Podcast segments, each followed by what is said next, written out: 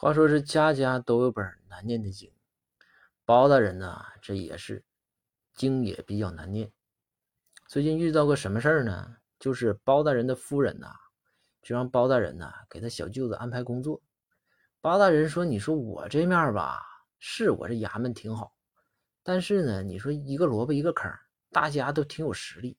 你说就我这个小舅子吧，他确实也没啥水平，也不会干什么。”给他安排在哪个位置呢？包大人的夫人就说：“说那你我不管你研究，那你不能看着干待着。”包大人说：“那好吧，真的，我把他带在身边，让他给我在这个书房前面站岗，行不行？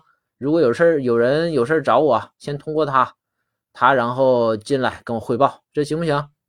咱一点点锻炼呗。”包大人的夫人说：“那也行，只要有个事儿干就行。”于是啊，包大人呢就把他这个小舅子就安排在他这门门前站岗了，书房前站岗。但他这个小舅子确实也不怎么懂事儿啊，就是愣的喝的，用东北话来说就愣的喝。每次啊，包大人回到书房，看到他这个小舅子，你说他这小舅子正常，要是门前要站个卫兵啥的，你看着包大人不都得是大人好，怎么怎么样，打个招呼。但是小舅子不吱声。包大人一想说：“哎呀。”说我这小舅子不太懂礼貌，但你说我要严厉训斥他吧，我夫人还得跟我干仗。包大人呢就想，哎，我慢慢慢慢的感化他。于是啊，每一次包大人进出书房的时候，都跟他这小舅子说：“哎，你好。”心想时间长了，他这小舅子习惯了，那怎么的，不也点说一看着我一说你好，那我小舅子不得回我一句你好吗？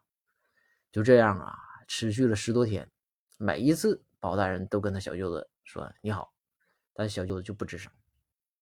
后来包大人也生气赌气了。包大人就讲咋的了？我说你姐夫，就从这个亲情方面，你不应该跟我打个招呼啊。所以说那一天，包大人非常生气，从书房出来的时候看到他小舅子了，包大人一声没吱就往前走了。走出去没有两步，就听他小舅子在后边喊。哎，你小子脾气见长了，见着我不问好了是不？